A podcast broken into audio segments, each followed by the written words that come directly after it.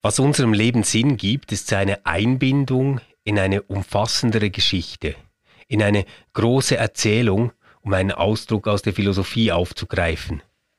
Dann erst bekommt unser Leben einen bleibenden Wert, dann erst können wir unsere Tage beginnen mit der Überzeugung, mein Leben zählt.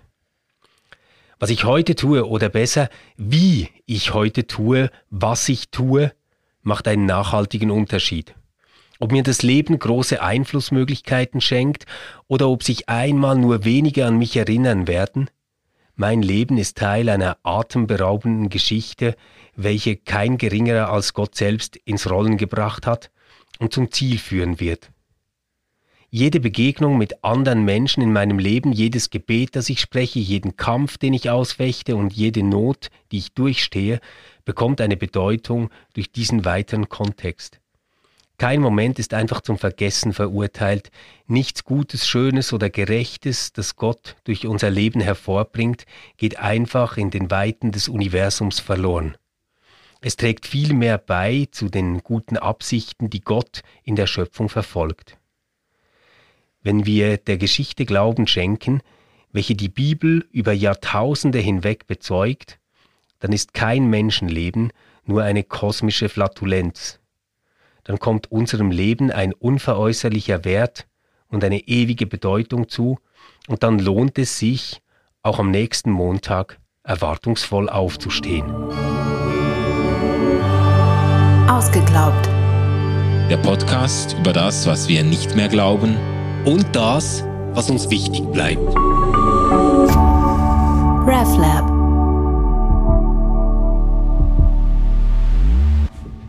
Hallo und herzlich willkommen Servus. zu den großen Büchern mit Impact. Heute ein Buch mit großer Hoffnung auf Impact. Manu, ähm, freust du dich, dass wir heute über deinen äh, neuen zukünftigen Bestseller sprechen? Gott hat keinen Plan für dein Leben. Ja, ja, sehr, sehr. Auch wenn es, ich sage jetzt mal, die Spur unserer bisherigen Staffel verlässt und äh, aufsprengt. Es ist ja wirklich erst gerade erschienen und äh, das noch. Das haben wir aber bei Hartl auch so. Das gemacht. haben wir da auch so gemacht. Das ist eigentlich so ein bisschen ein persönliches Special jetzt heute, genau. gell? Ja. Ja, und äh, für mich ist es natürlich ganz aufregend, mal mit dem Autor selbst über das Buch zu sprechen.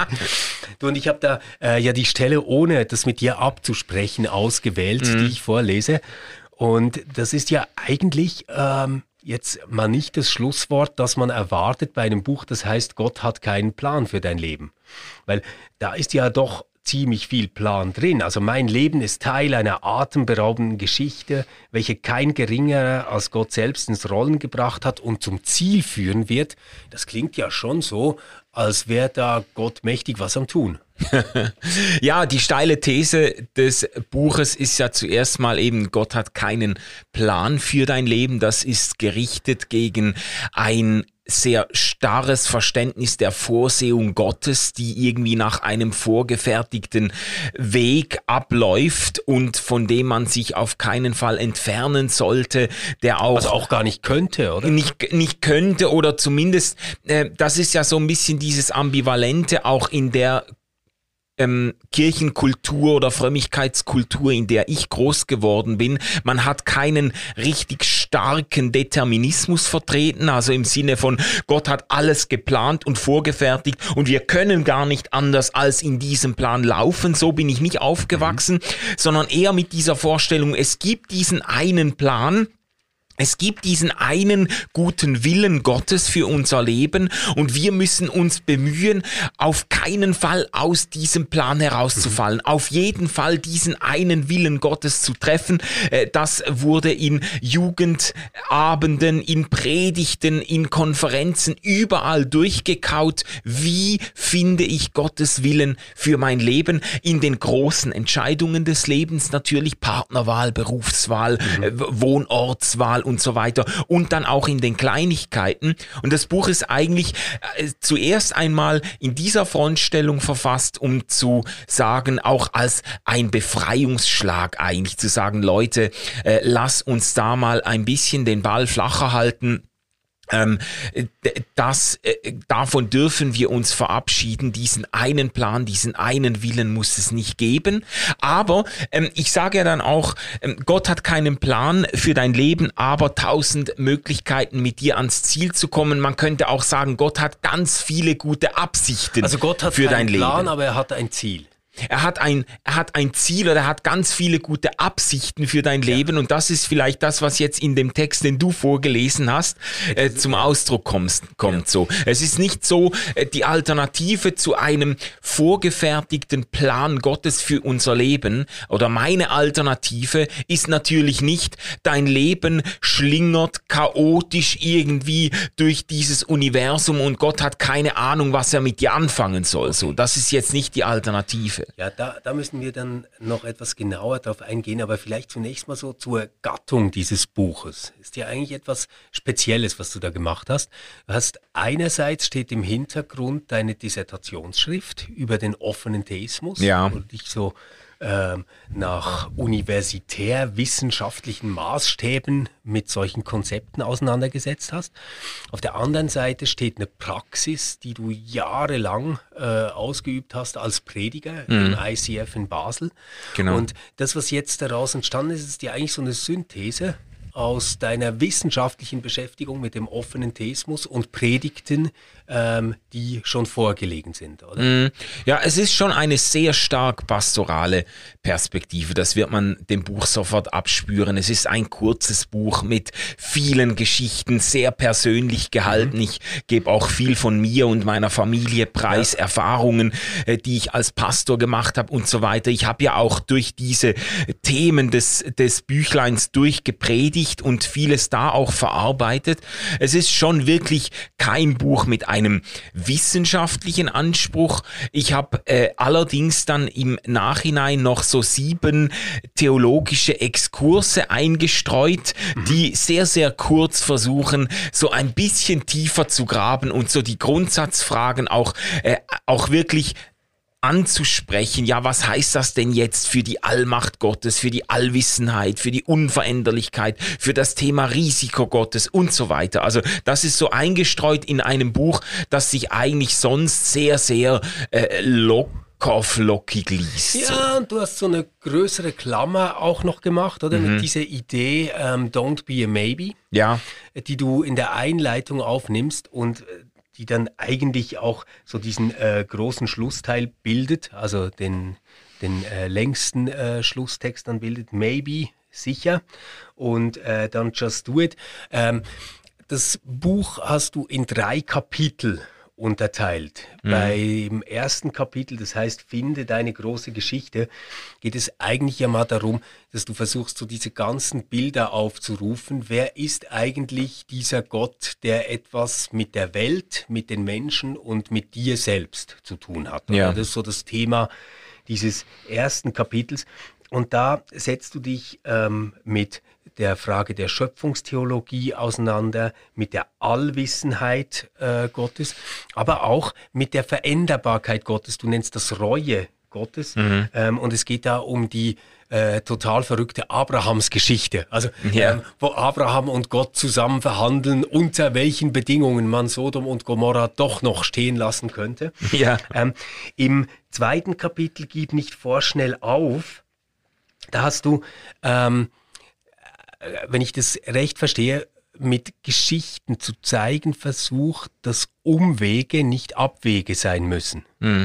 Ähm, also dass nur weil etwas nicht so klappt, wie ich mir das jetzt vorgestellt und geplant habe, das noch nicht bedeutet, dass da jetzt alles schief läuft oder dass, äh, dass das halt ähm, quasi in, ins Aus geht, oder? Ja, genau. Also und das ist ein, äh, das ist halt ein wichtiger Punkt, ähm, weil diese Vorstellung eines festen Planes und eines des einen guten Willens Gottes für unser Leben, diese Vorstellung hat für viele Leute etwas Tröstliches und etwas Beruhigendes, vor allem wenn es ihnen gelingt, sich so irgendwo schön bürgerlich, man könnte jetzt auch ein bisschen äh, polemisch sagen, spießbürgerlich, aber zumindest so äh, anständig im Leben irgendwie zu situieren und irgendwann man heiratet, man wird glücklich mit dem Paar Partner, den man geheiratet hat, man gründet eine Familie, man baut ein Häuschen, man ist Teil einer Kirche, man hat irgendwie ist die Sache auf,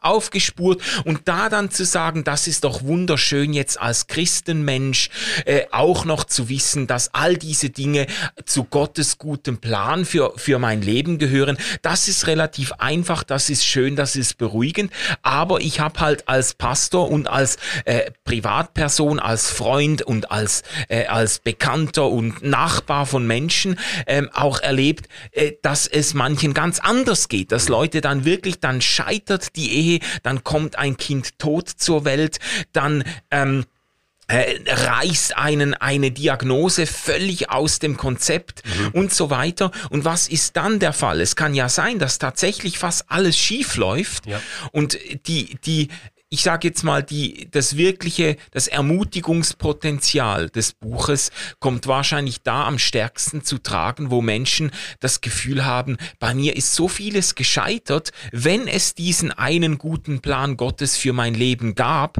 dann habe ich ihn auf jeden Fall schon verlassen, diesen guten Weg, dann bin ich irgendwo im, ins Abseits geraten. Und ja. das, äh, das Büchlein ist auch eine Ermutigung für solche Menschen, äh, irgendwo sich nicht auf der Reservebank zu wähnen, sondern zu wissen, ja, ähm, Gott kann äh, Gott kann auch mit ganz viel verbauten äh, Geschichten, mit ganz viel auch äh, kaputten Dingen, manchmal auch eben ohne unser, unsere Schuld oder so, Dinge, die uns widerfahren. Gott kann auch da noch etwas Gutes draus machen. Oder er, mhm. er ist, ich schreibe dann so, er ist uns mindestens, immer mindestens eine gute Idee voraus. Ja, ja wir, wir werden uns eine solche Geschichte, also vor allem eine Konstellation von zwei verschiedenen Geschichten dann auch gerne noch etwas näher anschauen. Ja. Ich gerne noch mit dir drüber sprechen. Ähm, aber vielleicht zunächst noch den Aufbau des Buches äh, äh durch äh, ziehen. Ähm, du besprichst in den Theologieteilen, in diesem zweiten Teil nochmal die Allmachtsfrage, also kann Gott alles? Mhm. Ähm, dann Gott als einer, der auf Risiko geht, ja. ähm, wo du die Frage stellst, hat Gott alles im Griff? Ähm, und dann ähm, die Frage nach der Unveränderlichkeit Gottes, ähm, die du so reformulierst, ist Gott eigentlich zuverlässig. Mhm. Und dann kommst du zum dritten Teil, halte fest, was wirklich zählt. Mhm. Und ähm, in diesem dritten Teil geht es ja dann eigentlich darum, so quasi aus der großen Geschichte, die du eingeführt hast und ähm, den vielleicht manchmal unüberschaubaren kleinen Geschichten, die uns passieren, sowas äh, zu machen wie eine Haltung, in der wir unsere Lebensgeschichten und Erfahrungen ähm, vor dieser großen Geschichte, die du aufgerufen hast, im ersten Kapitel irgendwie deuten, ertragen, mhm. durchstehen, feiern, whatever. Oder? Mhm. Mhm. mhm. Ähm, und, und dort äh, sprichst du nochmal über den Determinismus. Determinismus ist ja eigentlich die Idee, dass alles ähm, schon fest äh, steht. Genau. Also, dass wir jetzt hier einen Podcast aufnehmen und darüber sprechen, ist eigentlich nur das Ergebnis von ganz vielen Festsetzungen, die schon getroffen worden sind und die auch nicht hätten anders gefällt werden können. Ja. Genau. Es, äh, und sogar wenn ich jetzt ähm, völlig unpassenderweise Piep mache, dann war auch das schon vorherbestimmt. Ja, genau, genau. Und das, Beep. Beep, ja, genau. Das, also das gibt's in verschiedenen Varianten. Es gibt quasi den, den, es gibt naturwissenschaftlich kausalen Determinismus, der das Gefühl hat, äh, alles läuft nach äh, zwingenden kausalen Zusammenhängen ab. Da gibt es gar keine offenen Situationen. Es gibt auch psychologische Determinismen, die sagen, dass wir jetzt zusammen reden und was du antwortest ja. und ich und so. Dass wir denken zwar, wir würden uns hier in einem freien Dialog befinden, aber in Tat und Wahrheit sind wir psychologisch prädisponiert, genau das zu sagen, was wir jetzt sagen. Und dann gibt's natürlich den theologischen Determinismus, der Gott hinter all dem wähnt und sagt, Gott hat eigentlich längst festgesetzt, äh, welche Schuhe ich heute anziehe, wen ich heute treffe, was ich sage und natürlich auch, wann ich sterbe und so weiter. Das ist alles das, schon in diesem ja Buch des Lebens festgehalten. Ist, also so diese Vorstellung, dass wir eine Uhr haben, die irgendwann abgelaufen ja. ist, gemacht, haben wir ja auch schon mal drüber gesprochen. Das ist ja vielleicht noch so die harmloseste Form davon.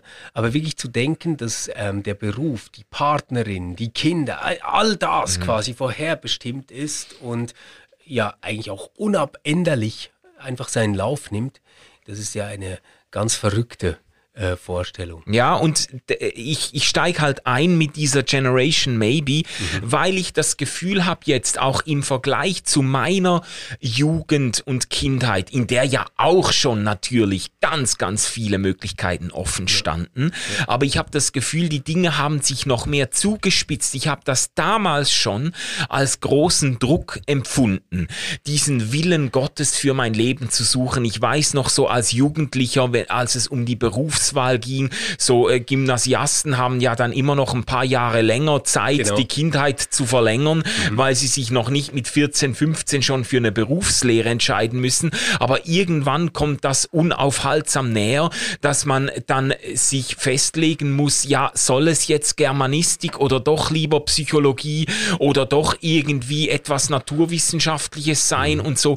Ähm, da weiß ich noch, wie mich das unter Druck gesetzt hat, wie ich irgendwie genau das tun wollte, was Gott für mich wollte und auch so mit diesem Drohszenario im Kopf äh, herumging, wenn ich jetzt nicht den richtigen Beruf oder die richtige Studienrichtung treffe, dann werde ich mit meinem Leben eigentlich nie mehr glücklich, weißt du? Okay, aber das ist jetzt auch spannend. Dann ist die Idee quasi wie, es gibt einen Plan A, das ist der Plan, den Gott für dich festgelegt hat. Und dann gibt es aber doch sowas wie eine Freiheit ähm, deinerseits. Du könntest diesen Plan nämlich auch verfehlen. Ja, also so bin ich, genau, so ja. bin ich aufgewachsen, eben nicht streng deterministisch. Mhm. Das könnte man dann ja auch wieder äh, als Doch, Beruhigung ja fassen. Ja, egal, egal ja. was ich wähle, genau. es war ja vorherbestimmt. Ähm, sondern, sondern eben eher so, es gibt diesen einen Plan und wenn ich den nicht treffe, dann habe ich ein Stück weit mein Leben oder mein Glück verwirkt. Und das wird natürlich dann, das setzt uns unter wahnsinnigen Druck. Jetzt auch, ich habe das Spiel das ja dann durch, auch im Blick auf die Partnerwahl und so. Das war wirklich ein Riesenthema. Ich kann mich noch erinnern unter Jugendlichen, dass Leute zum Beispiel äh, ein Jugendlicher überzeugt war, das ist die Frau meines Lebens und dann hat die eine Freundschaft mit einem anderen äh, Manu, eingegangen. Manu, ich stelle mir vor, zwei Deterministen verlieben sich und der eine fragt den anderen, darf ich dich küssen? Und dann sagt der andere, du musst. Man könnte so coole Deterministen-Comics machen. Ja, das wäre geil. Aber nee, das, das hat wirklich, äh, es hat Druck ausgelöst und dann auch zu ganz vielen Absurditäten gefü geführt. Natürlich, wenn der, wenn der, wenn der Heinz ähm, sich, äh, sich absolut ähm, der Paula versprochen gefühlt hat und überzeugt war, dass das es ist Gottes dem Himmel Plan, schon fast genau, geschlossen, die, oder? die Ehe ist bereits geschlossen, dann, äh, dann war das natürlich ein unglaubliche, eine unglaubliche unglaubliche Irritation, wenn die Paula dann mit dem Franz zusammenkam und dann ist irgendwie die Ordnung des Universums gestört, weil ja den, der, der, der, äh, wie, wie hieß er nochmal, der Heinz, äh, keine Ahnung, weil der Erste dann halt, dann halt nur noch, ihm nur noch übrig bleibt, entweder zölibatär zu leben und zu warten, bis die Paula einzieht, dass sie den Falschen geheiratet hat, oder wiederum die Falsche zu heiraten, was eine Kettenreaktion an Fehlehen aus auslöst, so die witzig. alle nicht glücklich ja, werden. Das ist so, so eine lustige Vorstellung, oder? Dass es die richtige oder den falschen Partner gibt. Ähm, das ist ja eigentlich etwas, äh, was man, ich glaube, als Teenager ähm, hat man doch manchmal so diese Idealvorstellung. Ja, ja. Es gibt so die Partnerin und das ist quasi ähm, das Schicksal hat uns zusammengeführt etc. Also, ja, ja. Ähm, ja, genau. Und ich, ich spitze das ja am Anfang des Buches gleich, spitze ich das zu halt im Blick mhm. auf eine moderne Multi-Optionsgesellschaft, wo ich wirklich den Eindruck habe, jetzt heute sind viele junge Menschen fast noch, eben noch vor eine größere Vielfalt an Optionen gestellt und noch überforderter, sich darin zurechtzufinden und mit der Angst zurechtzukommen, diese, diese FOMO, diese Fear of Missing Out oder diese Angst irgendwo ähm, ähm, durch eine Entscheidung die alternativen Optionen zu verpassen und so Genau. weiter. Und wenn man jetzt über diese überhaupt schon gesellschaftlich, soziologisch feststellbare Paralyse vor den vielen Optionen des Lebens, wenn man da jetzt noch die Perspektive eines Glaubens drüber legt, der dann den Druck noch erhöht und sagt, es geht nicht nur darum, dass du den Beruf wählst, mit dem du am glücklichsten wirst. Es gibt nur einen Beruf, den Gott für dich vorgesehen hat. Und wenn du den nicht triffst, machst du dich nicht nur unglücklich, du bist quasi auch Gott gegenüber noch ungehorsam. weißt du, was das, ich meine? Ich, ich, ich verstehe die Gefahr, ähm, aber ich, ich gehe jetzt mal von diesem Zitat aus. Also ich zitiere jetzt Ja. dich. Schreibst im Buch, obwohl wir länger leben als irgendeine Generation vor uns, so ist das Leben doch zu kurz geworden, um alle Optionen zu prüfen und alle Möglichkeiten auszuloten, die uns vorgelegt werden. ja. Das ist ja ähm, eigentlich so diese Fear of äh, Missing Out, ähm, die du beschreibst, also so quasi, ich verpasse da was. Ja. Ähm, und da könnte ja jetzt eigentlich, jetzt, ich stelle mir das wirklich nur so psychologisch vor, ja, der Gedanke, dass das, was ich tue, eben nicht zufällig ist, sondern quasi einer göttlichen Notwendigkeit folgt, der könnte ja eigentlich auch was Beruhigendes haben. Also ich muss gar nicht alle Optionen durchgespielt haben, ich muss gar nicht alles ausprobiert haben. Es gibt da irgendwie ähm, in diesem ganzen Labyrinth einen Weg, der für mich ausgeschildert ist. Ja, also ich würde sagen, äh, es gibt vielleicht zwei gangbare Optionen und das, das äh, Teuflische oder das, das Schwierigste ist eigentlich der Mittelweg, mit dem ich eigentlich groß geworden bin. Natürlich könnte man das jetzt deterministisch auflösen und auch eine große Beruhigung darin finden, zu sagen, ja, ich muss mir jetzt nicht den Kopf zerbrechen und so, ich muss vielleicht dann irgendwie herzhaft eine Entscheidung treffen und darf wissen, dass das, was ich entscheide, ohnehin von Gott schon vorherbestimmt war. Das kann natürlich irgendwo beruhigend wirken. Ähm, das Problem, was ich dann in zweiter Instanz in diesem deterministischen Verständnis kriege, äh, ist natürlich das, ähm, wenn mir dann Dinge richtig gehörig ins Gesicht spucken, also wenn mir das Leben dann wirklich äh, übel zusetzt, äh, dann muss ich all das, was ich erlebe, unterbringen können in diesem einen von Gott vorherbestimmten Plan, weil dann kann mir ja nichts geschehen, also kein, wirklich kein äh, totgefahrenes Kind und kein Missbrauch und gar nichts kann mir passieren, was nicht von Gott in seinem guten Plan schon vorgesehen war. Und das, äh, das Problem, was ich eben dann kriege, für mich zumindest, ist, äh, das, das spielt zurück auf den Charakter Gottes für mich dann. Da frage ich mich ja, was ist das denn für ein Gott, der einen solchen Plan strickt, weißt du? Dann lass uns da unbedingt noch hinkommen, ähm, eben mit diesen äh, Kontrastgeschichten. Wir, wir werden das ganz bestimmt noch besprechen, aber ähm, diese andere Idee scheint mir eigentlich eine total moderne Idee zu sein. Ähm, die du jetzt genannt hast. Also wir werden ja kurz vor den Sommerferien noch ähm, von Paulo Coelho äh, den Alchemisten besprechen. Ja. Und da ist doch eigentlich die Idee dieses ganzen Buches schon so, es gibt so was wie ein Schicksal, Ja. das dir mitgegeben ist. Und du musst die Zeichen, die in der Welt brach liegen, nur richtig deuten, dann findest du deinen Weg und dann verbündet sich das ganze Universum mit dir und hilft dir, genau das umzusetzen, was deine Rolle ist in dieser Geschichte. Das ist doch eigentlich ziemlich ähnlich wie ähm, zu denken, Gott hat einen Plan für mein Leben. Ja, ja, aber das ist ja auch das, was mir jetzt bei Paulo Coelho, bei dem Alchemisten eben ein bisschen sauer aufstößt, weil daran glaube ich ja irgendwie nicht. Also ich glaube weder an den einen guten Plan Gottes für unser Leben, äh, noch an irgendwie das Schicksal, ähm, das wie uns dann führt und das Universum, das uns dann äh, gut mitspielt und so. Das ist ja, das ist ja denn, dann immer schwer zu verteidigen im, im Angesicht von Lebenswegen, die jetzt einfach komplett irgendwo in die Scheiße hineinführen, wo man sagen muss, ja, aber das, äh, was ist denn das für, für ein mhm. Schicksal, weißt mhm. du? Oder was ist denn das für ein Plan? Und da ist es für mich tröstlicher, das ist ja der ganze Witz dann des dritten Kapitels, ähm, äh, Hauptkapitels meines Buches,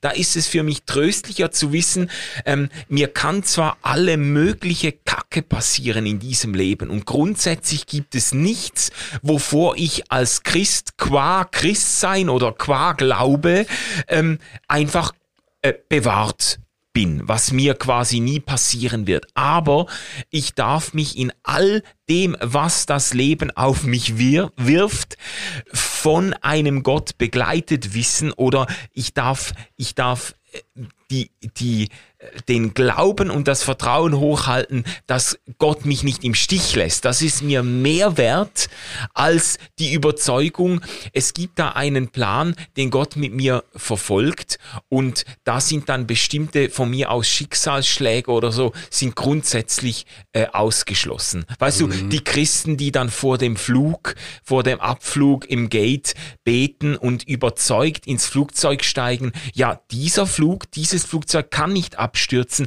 da sitze ja ich drin. Und ich stehe ja nach Psalm 91 unter dem, unter dem Schirm des Höchsten oder so. Das ist ja schön, wenn man das glauben kann. Es, es gibt einfach tausend Gegenbeispiele. Ich glaube, ich glaube nicht, Lass dass ich empirisch... Mal zu diesen Gegenbeispielen ja, kommen, oder? Genau, ähm, genau. Wir müssen uns vorstellen, ähm, eines Abends, Manu sitzt zu Hause, kriegt er zwei Textnachrichten. Jetzt muss ich ein bisschen äh, ausholen.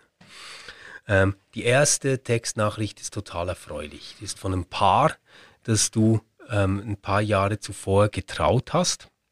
Ja. Und die haben einen ganz äh, großen Kinderwunsch, der aber aus medizinischen Gründen nicht in Erfüllung gehen kann. Und natürlich hadern die mit ihrem Schicksal.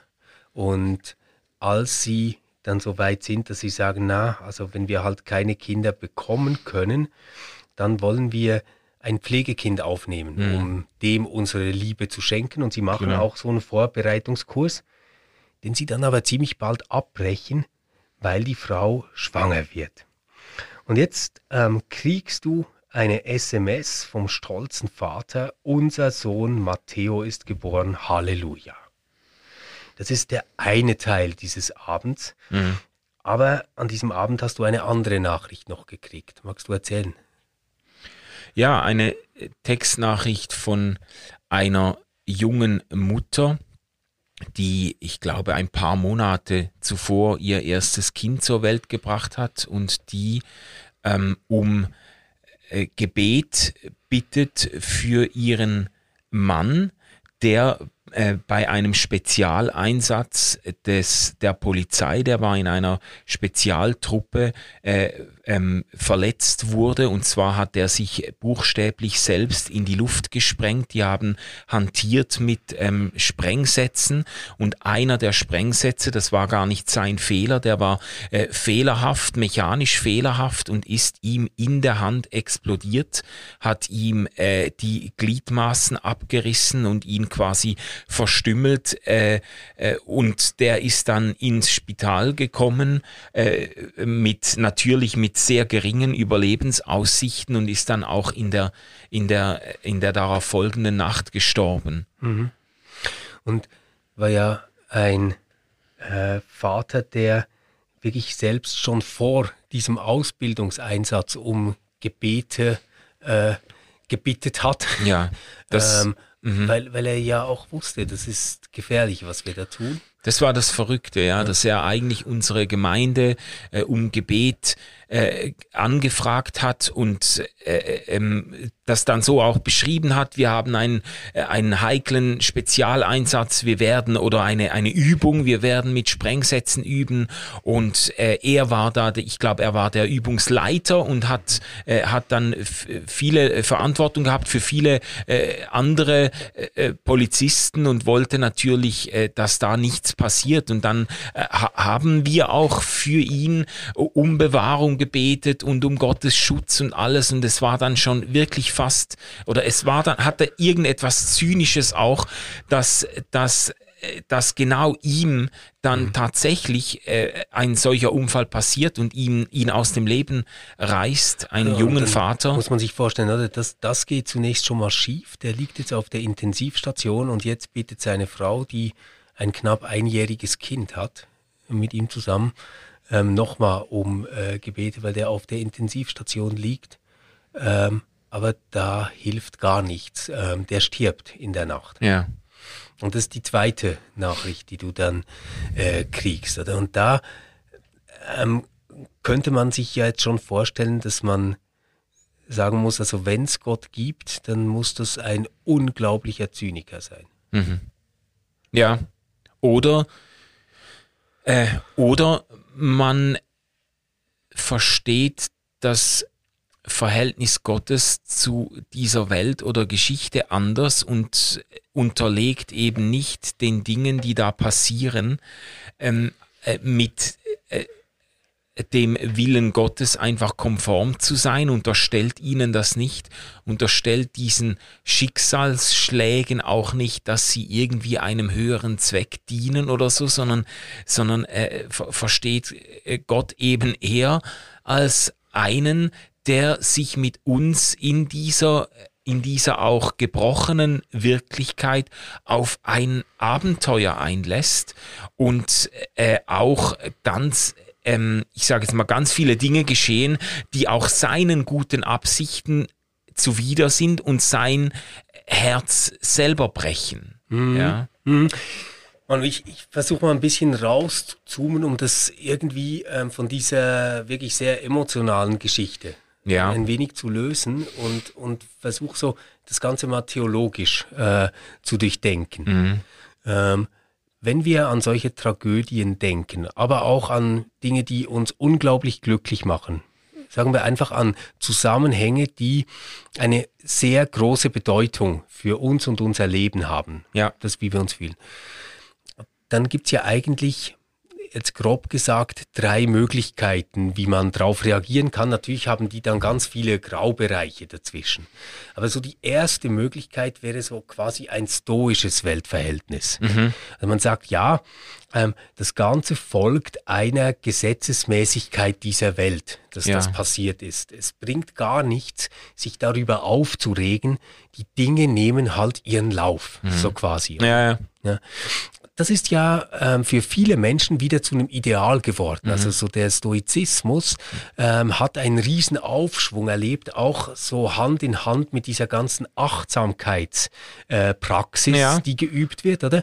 Ich muss nicht die Welt um mich herum ändern, sondern in ein vernünftiges Verhältnis zu der Realität dieser Welt treten. Ja, ja genau. Denn ein anderes Verhältnis, ähm, das man einnehmen könnte, wäre ein eher magisches. Also ähm, ja, die Welt ist ein bedrohlicher Ort, es können schlimme Dinge passieren, mhm. aber ich habe ein Schutzamulett oder ich habe ein Schutzgebet ja, genau. oder ich habe irgendwie einen Glücksbringer, der verhindern wird oder einen Spruch, den ich aufsagen muss. Mhm. Ähm, das ist auch etwas, was in äh, bestimmten Form mindestens ähm, im christlichen Protestantismus wahnsinnig ähm, en vogue ist, mhm. äh, wenn wir an bestimmte Formen des Pentekostalismus denken. Ja, ja. Also diese äh, Pentecostal äh, Churches, oder die?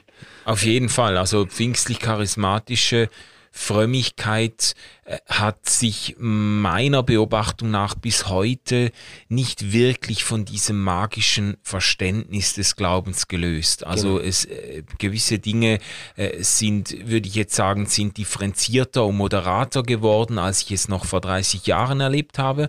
Aber das ist ein, mhm. ein sehr vorherrschendes äh, Denken über das Verhältnis zur Welt oder über das in der Welt sein, dass man da Dinge mit den richtigen Gebeten oder sogar mit den richtigen Schutzformeln, Proklamationen und so steuern und lenken oder manipulieren genau. kann. Ja. Und dann, dann gäbe es noch so eine dritte Variante, das wäre ein, ein Nihilismus. Also man sagt, dass schon die Frage nach einem Warum ähm, total sinnlos ist, weil die Welt eigentlich ähm, keinen Sinn stiftet, keinen Grund hat, etwas zu tun oder nicht zu tun, sondern shit happens quasi, mhm. oder? Das ist nochmal etwas anderes als das Stoische. Das Stoische geht wenigstens davon aus, es gibt eine Ordnung. Mhm. Und das Ziel ist, in diese Ordnung Einblick zu kriegen. Ähm, aber es gäbe schon auch noch diese eher, würde ich sagen, resignative Haltung von, das ist halt einfach so und ich kann mich nicht dagegen wehren. Eine Art Defetismus dann auch, oder? Ja, ja. Also ich würde mal so sagen, ähm, ich, wenn ich mich festlegen müsste, oder ich sage mal so, ich neige wahrscheinlich zur letztgenannten Haltung. Ich neige schon eher zu einem äh, äh, äh vielleicht also ich, es ist ja für mich kein Nihilismus, weil ich, weil ich den ja dann doch noch einmal in der Gegenwart Gottes aufgehoben Was heißt das? weiß. Weil, also, da, das, also genau in diese Dreierkonstellation würde ja. ich sagen, da zeigt sich, weshalb dieser Gottesgedanke ähm, so entscheidend sein kann. Mhm. Oder? Weil, weil der in keinem dieser drei aufgehen muss. Natürlich kann der Hardcore-Calvinist schon fast zum Stoiker werden, oder? Mhm. Und der ähm, charismatisch Bewegte kann schon fast zum Magier werden, das mhm. schon, oder? Ja. Aber es muss nicht so sein. Gott wäre quasi ein Gedanke, der das Ganze nochmal anders denken ließ. Und mich, mich nimmt Wunder, was das bei dir ausmacht. Also du sagst Tendenz eher zu Chaos, zu mhm. ähm, ich werde überrannt von der Welt und dem Schicksal. Hm. Aber es ist für mich nicht einfach ein Schicksal und nicht einfach Natur, sondern und das nimmt mich jetzt wunder, welche Rolle spielt denn Gott? Ja, eben für mich ist das halt der entscheidende Gedanke ist für mich eben nicht, dass alles nach einem guten Plan verläuft, dass alles nach dem, dem Schicksal gemäß verläuft und nicht einmal unbedingt, dass Gott alles instrumentalisiert, ähm, um seine Ziele zu verfolgen, das wäre für mich immer noch zu viel Sinnunterstellung. Deshalb würde ich sagen, wenn ich, wenn ich mich festlegen müsste, dann würde ich eher im Sinne des Nihilismus sagen, ja, shit happens, es gibt nichts, was beschissen, zu beschissen wäre, das sage ich, glaube ich, in dem mhm. Buch sogar wortwörtlich, es gibt nichts, was zu beschissen wäre, dass es mir nicht passieren könnte. Und es, es hilft meiner Meinung nach dann auch nicht weiter, jetzt diesem Beschissenen, was mir widerfährt, irgendwo noch einen göttlichen Sinn zu unterstellen. Für mich ist das Entscheidende äh, oder an der Glaubensperspektive ist eben nicht diese ähm, Sinnunterstellung, diese Ordnungsunterstellung, sondern das Vertrauen in die einerseits in die jetzige Gegenwart Gottes, also in, in das Bewusstsein, ich es kann mir alles Mögliche passieren. Aber wie das so in den Psalmen zum Ausdruck kommt, ich falle nicht ins Bodenlose. Ich, ich weiß, oder Aber Römer man kann 8, auch ins Bodenlose fallen. Ja. Oder man, man, man kann sogar ins Bodenlose fallen. Das ist doch eigentlich das Verrückte. Ja, ich habe ich hab da eine, eine gute Freundin hat vor ein paar Jahren die hat äh, äh, sehr starke psychische Probleme äh, gehabt und hat wirklich mit ganz massiven Psychosen zu kämpfen gehabt. Und sie hat mir mal erzählt, und das hat sich mir so tief eingeprägt, sie hat gesagt, sie war gerade wieder an so einem, äh, an so einem Tipping Point, wo sie wusste, jetzt, jetzt geht's unaufhaltsam bergab. Oder sie hat dann gesagt, sie hätte sich gesehen an einem Abgrund, an dem nachher nur noch schwarz schwarz ist, nur noch das Dunkle kommt und quasi ein Fuß ist bereits über diesem Abgrund und dann sei sie quasi in diesen Abgrund, unausweichlich in diesen Abgrund getreten. Sie war dann auch in der Klinik nachher und so weiter. Aber sie hat gesagt, sie war bei diesem Schritt hat sie diesen, hat sie dieser Gedanke durchzuckt, dass Gott auch in diesem, in dieser Finsternis mhm. noch vorhanden ist, selbst wenn sie ihn nicht spürt oder mhm. wenn sie daraus jetzt nicht unmittelbaren Trost ziehen mhm. kann oder so. Ich finde es noch schwierig, mhm. das zu artikulieren, weil ich nicht Weißt du, ich will nicht die Hoffnungslosigkeit einer Depression zum Beispiel schönreden, indem ich sage, ja, wenn Christen Depressionen haben, dann wissen sie immer, dass der Herr Jesus am Schluss noch bei ihnen ist. Das kann ja gerade Teil der Verzweiflung sein, Genau. dass man auch Gott nicht mehr spürt, dass man auch Ja, an ja. seiner, an seiner, ähm, an seiner Zuwendung zweifelt. Aber ich, ich bin doch tief überzeugt, dass, ähm, dass der, der Glaube letztlich eine Perspektive gibt auf einen Gott, der eben auch dann in der Finsternis, die Finsternis noch umfängt, wie das im Psalm äh, 139 beschrieben also das, wird. Das wäre so. diese erste Hoffnung, die du sagst. Ja, und das andere wäre dann das über dieses Leben hinausgehende. Weißt du, diese Hoffnung, dass, okay, ich, ich habe keine Kontrolle über diesem Leben und ich bin auch überzeugt, dass Gott auch keine ultimative Kontrolle über, äh, über meinem Leben oder über dieser Geschichte hat, in dem Sinne, dass es nicht passieren könnte, dass Menschen einfach vom Leben gnadenlos überrannt werden. Und da hilft mir eine Perspektive, die über dieses Leben hinausgeht und irgendwo daran festhält, dass Gott, ähm, wenn nicht auf dieser Seite der Ewigkeit, dann auf der anderen Seite mein Leben zu einem guten Ende schreiben wird. Meine Geschichte, das habe ich auch geschrieben an einer Stelle, glaube ich, meine Geschichte zu einem guten Ende schreiben Und das, wird. das stellst du dir dann vor nach dem Tod.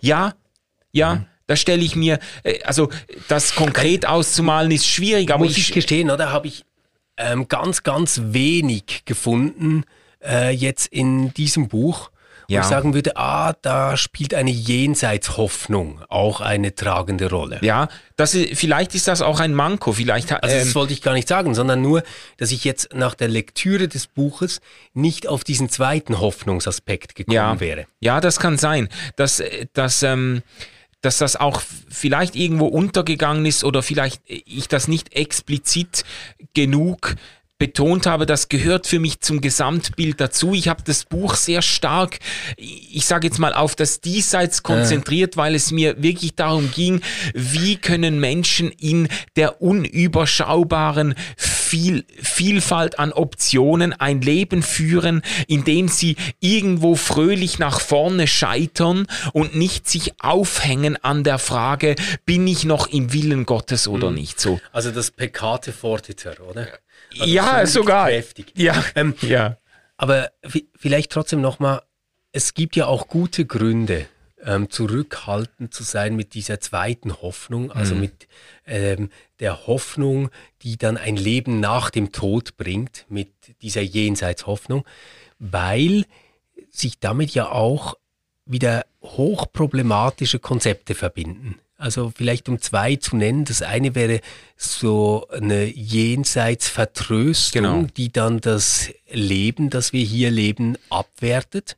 Das eigentlich alles, was wir tun, auch bedeutungslos werden lässt, oder? Weil angesichts der Ewigkeit sind die 80 Jahre, die wir hier verbringen, ja dann nicht so bedeutend, oder? Ja. Das wäre so der, äh, der eine Ding. Und, und das andere ist schon auch diese Idee einer ausgleichenden Gerechtigkeit, die ja auch in der Aufklärung und im Humanismus und so, jetzt gar nicht nur im Christentum, ja sehr, sehr stark war und die im Moment ja stark als Karma-Gedanke Ja. ähm, herumgeistert. Oder? Ja, ja. So diese Idee, ähm, ja, es passieren Ungerechtigkeiten, weil Menschen böse Dinge tun, aber das alles wird sich ausgleichen.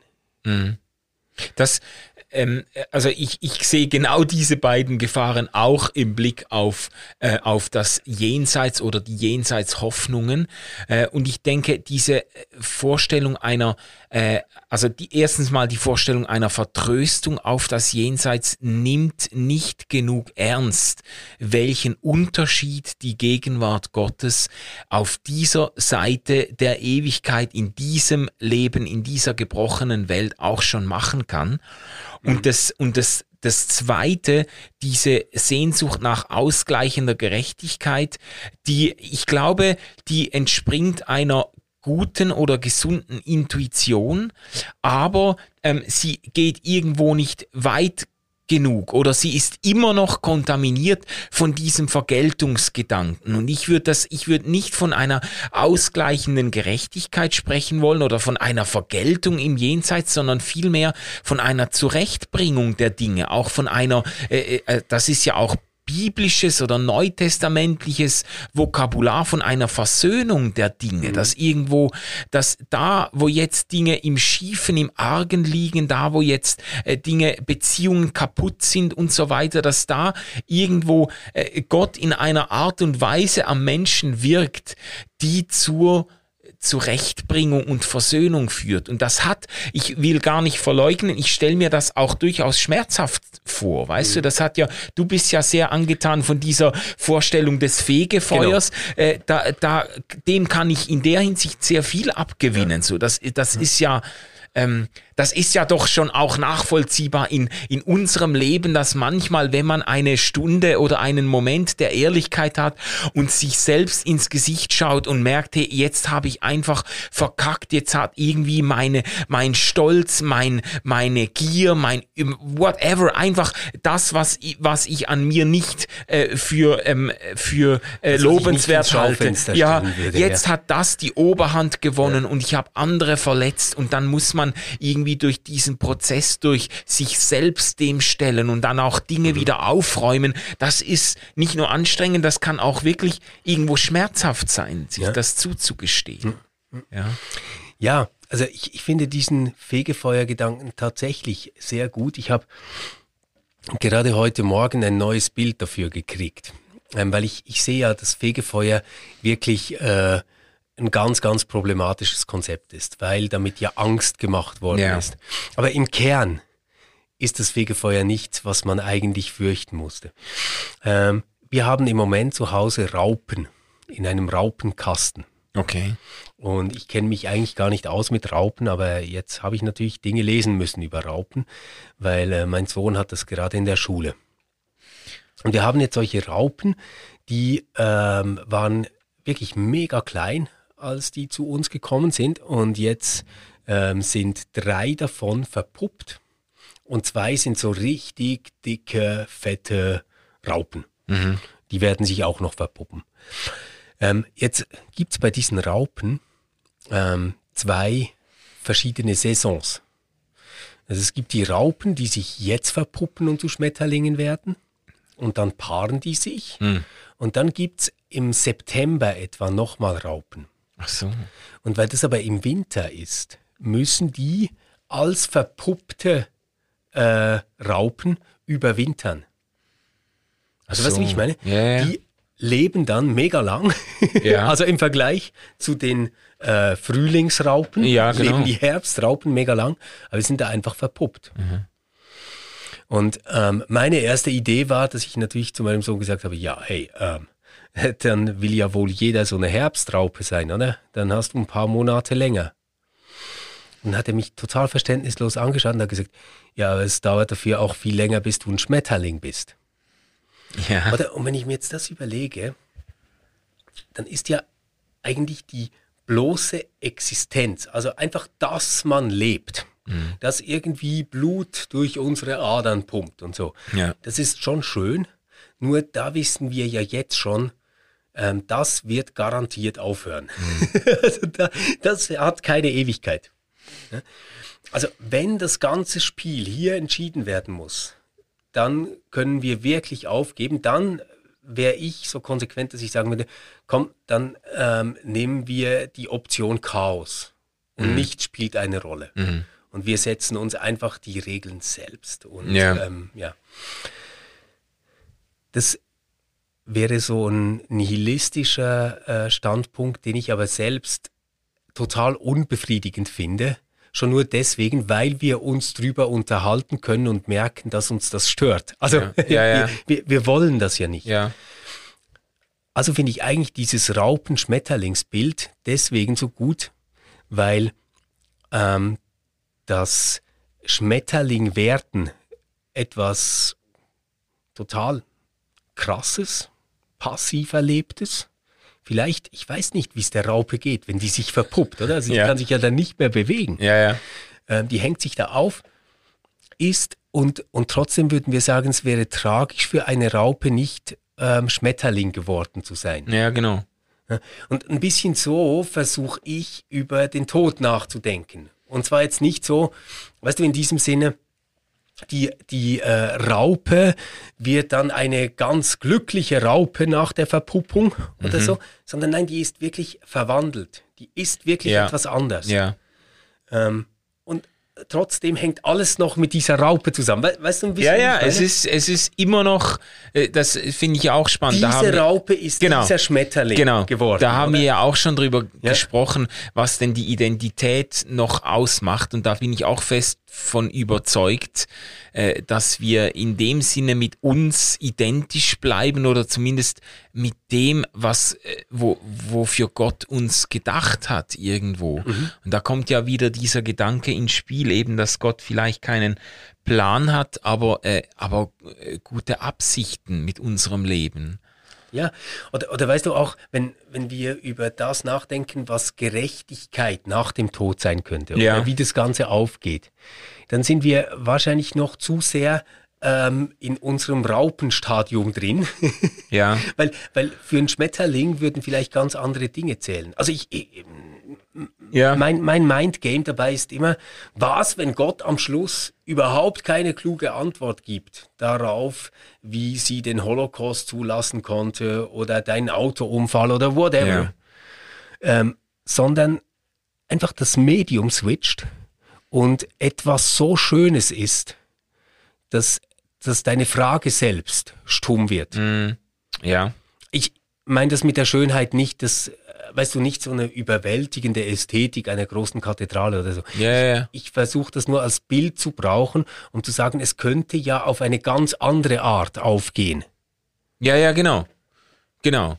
Nach dem, was ist das, Dostoevsky äh, Motto Beauty will save the world, Schönheit wird die Welt äh, retten, dass es etwas Heilsames hat in dieser Begegnung, mhm. in der man dann sich an diesen Fragen gar nicht mehr zermartert, sondern eigentlich, ich sage jetzt mal, die Antwort findet, das ist ja, das ist ja das, was mich an der Hiobs-Geschichte auch immer wieder berührt hat, so dass als Hiob nach diesem langen Hadern mit Gott eigentlich von Gott gar keine Antwort kriegt, aber genau. dann irgendwann diesen Satz sagt, äh, ich habe bisher nur vom Hören sagen von dir vernommen und jetzt, jetzt hat mein Auge dich genau. gesehen und dann irgendwo äh, ähm, wie soll ich sagen, irgendwo wird die Frage aufgehoben in etwas, was noch größer mhm. oder wichtiger oder mhm.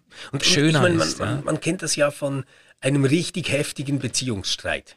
Der löst sich, mindestens in meiner Erfahrung, in den seltensten Fällen wirklich dadurch auf, dass man kognitiv alles versteht, wie es ja, dazu gekommen ja, ist. guter Vergleich. Sondern das ist sogar extrem zermarternd, das alles aufzudröseln. Ja.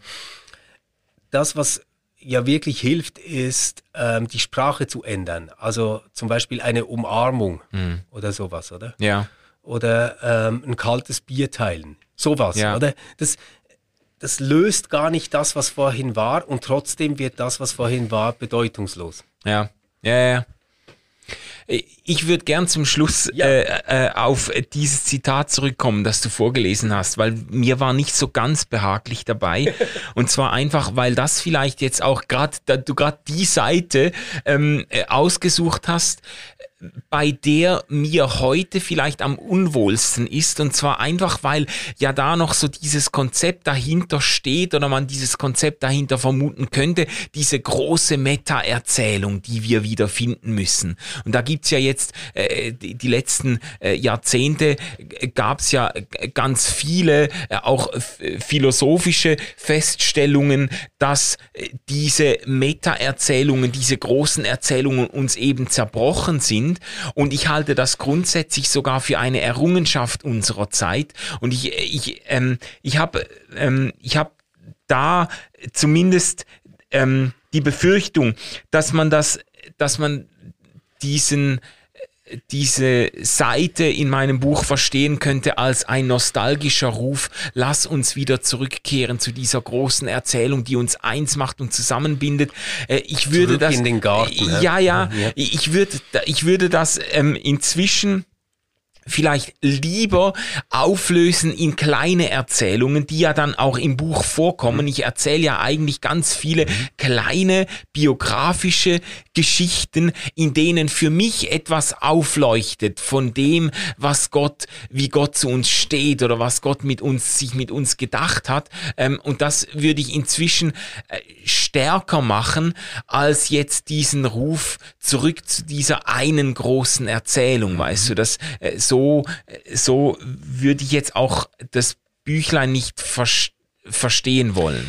Ja. Ich habe es lustigerweise ganz anders verstanden, als du es jetzt aufnimmst. Ja. Ich habe das nicht so verstanden, dass du zurück möchtest zu der großen Heilsgeschichte. Quasi. Ja, genau. Oder genau. das, das ja. ist, glaube ich, deine Angst. Oder? Genau. Ich habe es eher so ähm, verstanden, dass du ähm, diese Hoffnung hegst, dass aus diesen ganzen kleinen Geschichten sowas wie eine große Story entsteht. Mhm ähm, die, die dann zusammengehört. Ähm, nimmt mich jetzt aber trotzdem Wunder nach dem, was du gesagt hast. Würdest du denn sagen, in den letzten Jahren hat sich für dich auch nochmal die Bedeutung der Bibel, ich meine jetzt der Stellenwert der Bibel verändert? Weil, wenn, wenn, vielleicht ein Satz dazu. Dir geht es ja eigentlich ums Reich Gottes, wenn ja. ich das recht verstehe. Ja. Und das erkennst du in vielen kleinen Stories. Ja hast eine Skepsis gegenüber der ganz großen Story, die alles zusammenhält. Die ja. Bibel ist ja aber für viele Menschen immer so rezipiert worden wie eine große Story, die alles zusammenhält. Mhm. Mhm.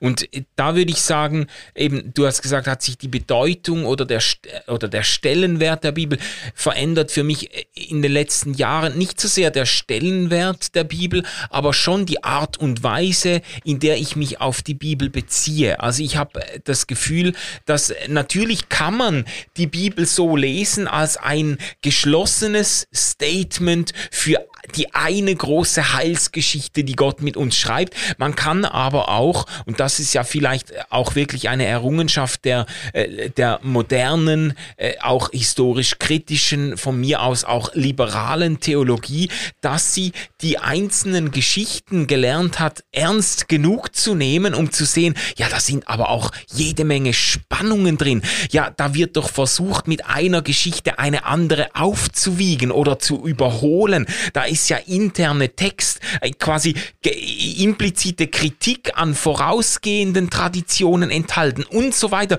dass man merkt, ähm, es ist eben nicht so, äh, es ist eben nicht so, dass alles was in der Bibel steht, so wunderbar eindeutig auf diese eine große Geschichte einzahlt, sondern dass man das durchaus auch auseinandernehmen kann und auch eine ganze Vielzahl Zahl, ein Konglomerat, ein auch oft inkongruentes, äh, spannungsvolles, sogar widersprüchliches ähm, äh, äh, Konglomerat verschiedenster Geschichten von Menschen mit Gott auffassen kann, ähm, die uns inspirieren und die uns irgendwo hineinnehmen in unsere eigene Geschichte. Das war ja, ist ja einer der entscheidenden Gedanken auch in dem Büchlein, dass uns quasi die Geschichten, die uns in der Bibel begegnen, dass die uns hineinziehen in unsere eine Geschichte mit diesem Gott.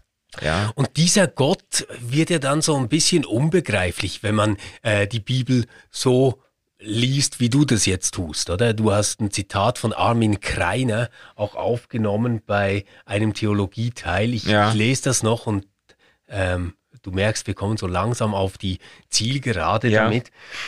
Man fragt sich, wie jemand, der die Bibel liest, auf die Idee kommen kann, der biblische Gott sei überzeitlich, unveränderlich und unwandelbar.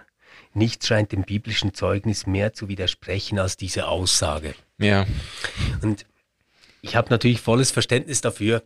Ähm, Gott taucht wirklich immer wieder ganz anders auf.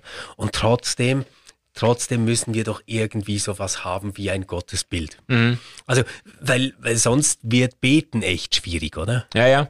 Also da, und das glaube ich ja auch, dass, äh, dass es sich eigentlich langfristig nicht wirklich gut leben lässt mit einem völlig zerrissenen, inhaltlich innerlich zerrissenen Gottesbild, wo mhm. einfach die unterschiedlichsten, unterschiedlichsten Motive und Eigenschaften frei schwebend und einander äh, gegenseitig aufhebend und widersprechend umherschwirren. Damit lässt sich's irgendwie schlecht leben. Ähm, ich versuche in dem Büchlein und vor allem in, in meinem Leben und in meinem theologischen Denken auch äh, diesen einen Punkt festzumachen, äh, Jesus Christus als der Ort, an dem Gott sichtbar wird und zeigt, ich sage jetzt mal ganz zugespitzt, zeigt, wer er wirklich ist. Und das ist für mich, de, de, das ist so ein bisschen die, das, mir ist völlig klar, dass das auch interpretationsbedürftig ist, aber das ist für mich so der, der Orientierungspunkt, wo sich mindestens gewisse, ähm, gewisse äh, Widersprüche dann auch auflösen. Finde ich jetzt gar nicht so einfach, oder? Weil, weil ähm, dort, wo das ja dann sichtbar wird, passiert Ja. das ja unter total umgekehrten Vorzeichen. Ja, Also am Kreuz erhöht, äh, in der Auferstehung erwiesen. Weißt du so? Ja, ja, ja. Das sind ja alles Dinge, wo man ah, wirklich? Und ähm, das ist sehr interpretationsbedürftig. Aber Das- darüber müssen ja. wir vielleicht wirklich mal noch sprechen, weil ähm, wir ja nicht so mit diesen Geschichten umgehen, dass du und ich je irgendwie ähm, ohne Kontext einfach das Neue Testament gelesen haben und wir dann auf diese ganzen Ideen gekommen sind. Ja, ja, ja. Ja, ja. Sondern wir, wir sind da ja in der Geschichte drin, ähm, wo wir ganz viel schon mitbekommen haben von denen, die vor uns über diese Geschichten nachgedacht haben. ja, exakt, exakt. Da stehen wir auf großen Schultern und sind auch in einem, nicht nur in einem negativen Sinne vorbelastet, sondern in einem positiven Sinne auch äh, äh, beschenkt mit äh, bestimmten äh, Wahrnehmungsgewohnheiten und so weiter, ja. Ja, das stimmt. Aber eben, für mich ist es schon zentral, äh, dass bei allen Geschichten, die uns in der Bibel entgegenkommen, für mich äh, ist tatsächlich, sind die, die Jesus-Geschichten auf einer anderen Flughöhe und stellen vieles klar und noch mehr auf den Kopf, was uns sonst an biblischen Geschichten entgegenkommt. Das kommt im Buch aber auch vor. Oh, ja, ja. Gut. Ähm, ich lasse das jetzt mal so stehen und frage, wer sollte das Buch lesen, Manu?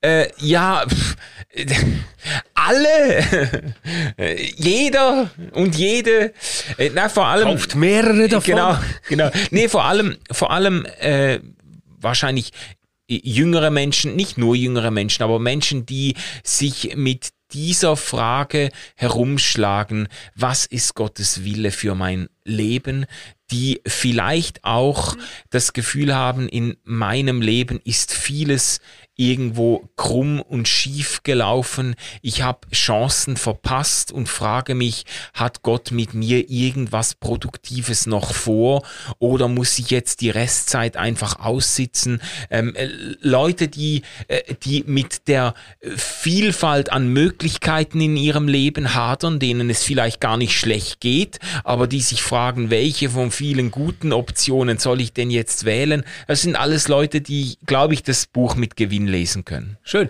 Ähm, ich würde all denen empfehlen, ähm, die umgetrieben sind von der Theodizee-Frage, also der Frage, wie Gott liebevoll, ähm, gerecht, mächtig äh, sein kann und es Leid gibt in der Welt und darauf nicht eine Antwort haben wollen, sondern selbst eine Praxis sehen möchten und einen Gedankengang, eine innere Auseinandersetzung nachvollziehen möchten, wie man diese Frage offen halten kann, ohne dass man irre wird ähm, dabei.